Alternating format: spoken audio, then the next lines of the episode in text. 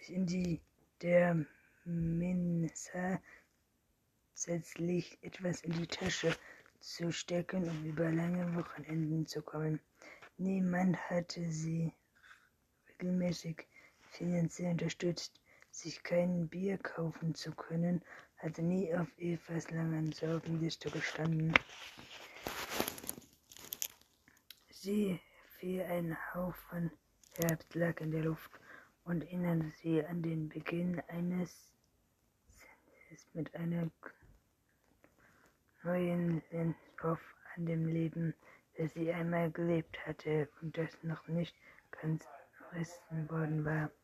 Oder vielleicht war es auch die Art, wie Brett sie ansah, wie, es, wie sie wimmerte, die straight volle Birke, die Haare im Gesicht, weich und dünn. Er war noch ein Kind.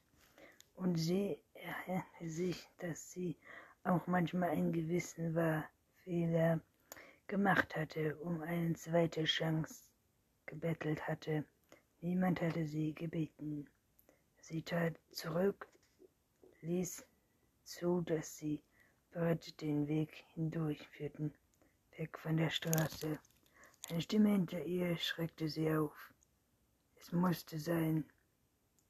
Denkst, er kam aus dem Schatten, aus einem langen Zurückhalten sich eine Zigarette an und sie ihr mit dem zu gehen. Von hinten war das Geräusch von Fäusten zu hören, die auf Flächen trafen.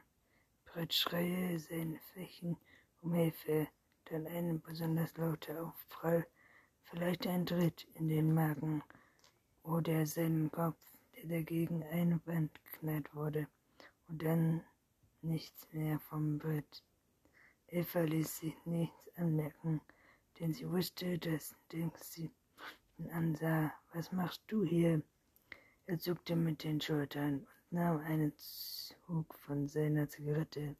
Ich weiß, dass diese Teil nicht magst dachte ich, komm vorbei und sehe nach dir.